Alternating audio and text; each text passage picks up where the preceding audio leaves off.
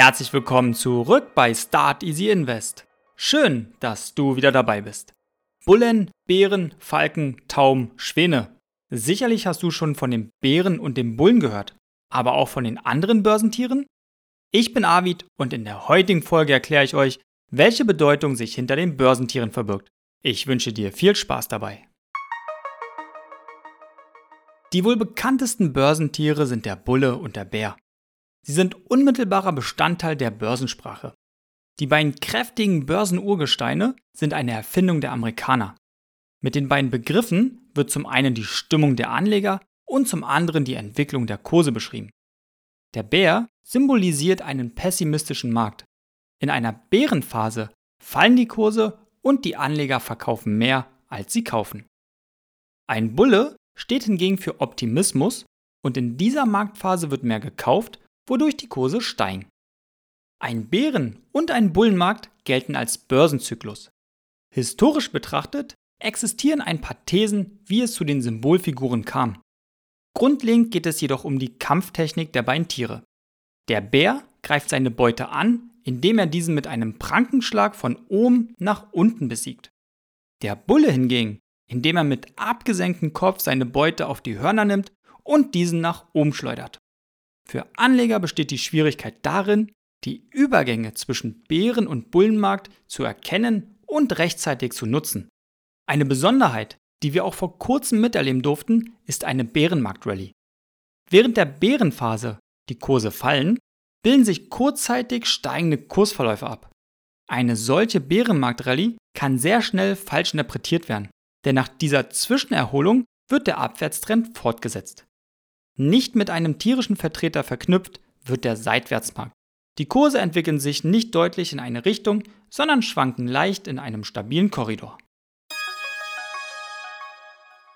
Wer jetzt dachte, Bären seien schon schrecklich, der kennt den schwarzen Schwan noch nicht. Bereits seit Jahrhunderten ist der schwarze Schwan ein Unheilbringer. Lange Zeit wurde geglaubt, dass es keine schwarzen Schwäne gäbe.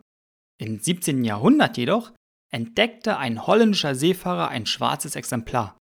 An der Börse wird der schwarze Schwan verwendet, um überraschende Ereignisse mit weitreichenden negativen Konsequenzen zu charakterisieren, die erst im Nachhinein erklärt werden können. Hierzu gibt es drei Merkmale. Das erste Merkmal sagt aus, dass sie Ausreißer sind. Ein Ereignis, welches außerhalb der normalen Erwartungen liegt. Merkmal Nummer zwei, das Ereignis hat eine schwere und extreme Auswirkung auf die Gesellschaft oder die Welt. Und Merkmal Nummer drei, das Ereignis war vorhersehbar, nachdem das Ereignis bereits eingetreten ist. Im Voraus wurde das Ereignis nicht erwartet, aber im Nachhinein sind die Gründe dafür schnell gefunden. Beispiele für vergangene schwarze Schwäne sind 9-11, die Finanzkrise von 1987 und 2008 und auch die Corona-Krise. Der Begriff schwarzer Schwan geht auf den Börsenhändler und Publizisten Nassim Nicholas Taleb zurück, der den Begriff 2007 in einem Buch prägte. Seine Theorie besagt, dass Menschen und Anleger in Finanz- und Risikomodellen unwahrscheinliche Ereignisse missachten, obwohl sie viel häufiger vorkommen, als angenommen wird. Ein Beispiel beschreibt die Auswirkung eines Erdbebens im Silicon Valley.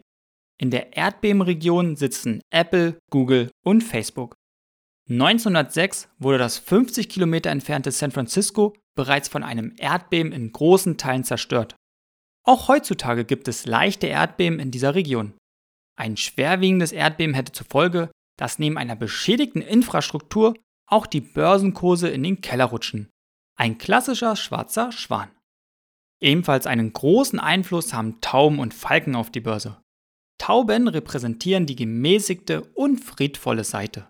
Als Tauben werden Politiker und Wirtschaftsexperten bezeichnet, welche die Stimulierung der Wirtschaft durch die Lockerung der Geldpolitik vertreten. Traditionell sorgen Tauben eher dafür, dass die Aktienkurse steigen. Das ist aktuell nicht der Fall, weil die Zentralbanken gerade alles daran setzen, die Inflation in den Griff zu bekommen.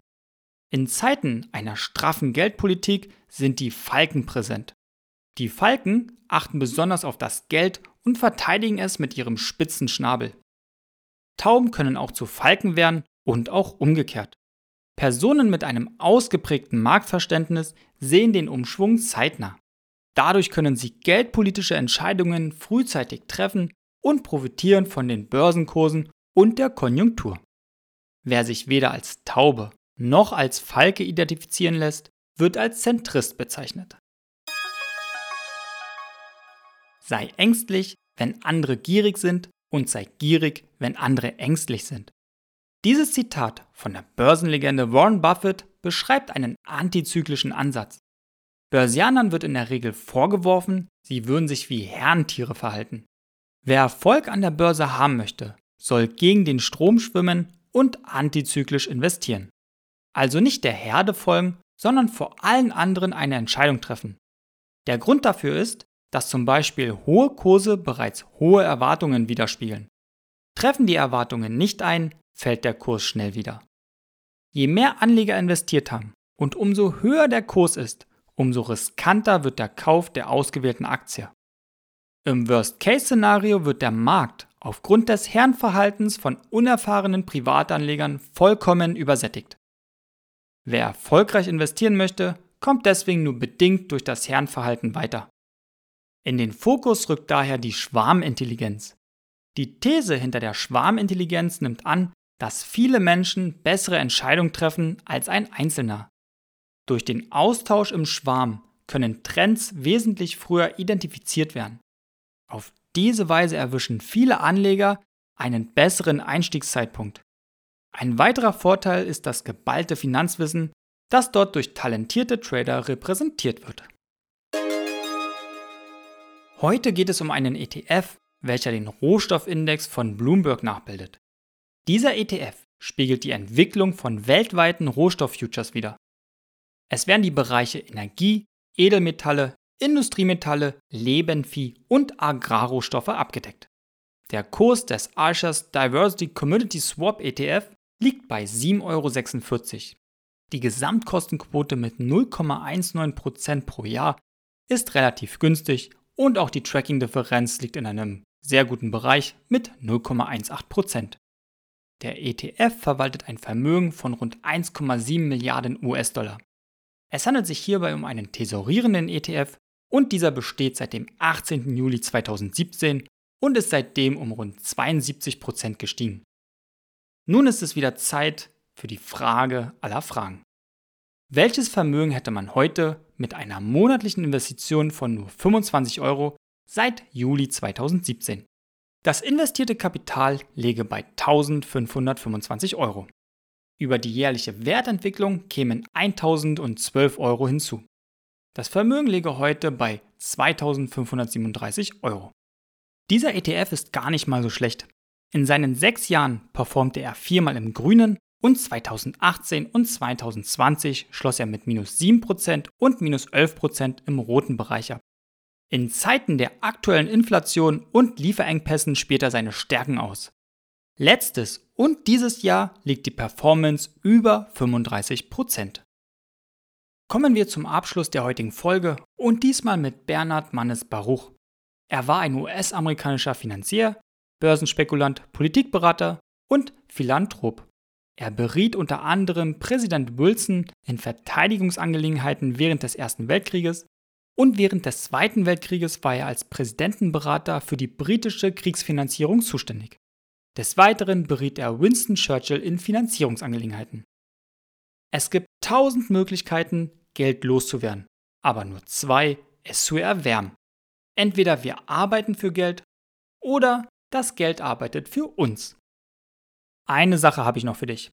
In meinem Podcast bekommst du alles mitgeteilt, um am Finanzmarkt investieren zu können. Du musst dir im Vorfeld über vier Punkte Gedanken machen. Erstens, du musst deine Ist-Situation kennen. Welche Ein- und Ausgaben hast du jeden Monat? Zweitens, welches Ziel verfolgst du? Schreibe auf, was du erreichen möchtest. Soll es die Altersvorsorge sein? Hast du einen besonderen Wunsch, den du dir in ein paar Jahren erfüllen möchtest? Oder soll es eine Investition in deinen Nachwuchs sein? Bezogen auf dein Ziel musst du dir eine Anlagestrategie zurechtlegen und diese konsequent verfolgen. Und viertens, wähle einen kostengünstigen, besser noch kostenlosen Broker aus und investiere. Was ich dir anbieten kann, ist meine Unterstützung, diese vier Punkte zu erarbeiten. Wenn du diesen Weg mit mir gehen möchtest, findest du in den Shownotes einen Link zum Buchungsportal. Dort suchst du dir deinen Wunschtermin aus. Starte dein Easy Invest. In der nächsten Folge geht es um das Thema Risikomanagement. Wie können Verluste begrenzt werden?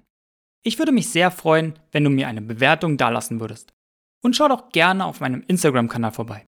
Ich wünsche dir einen schönen Start in die Woche und freue mich, dich in der nächsten Folge wieder als Hörerin und Hörer begrüßen zu dürfen.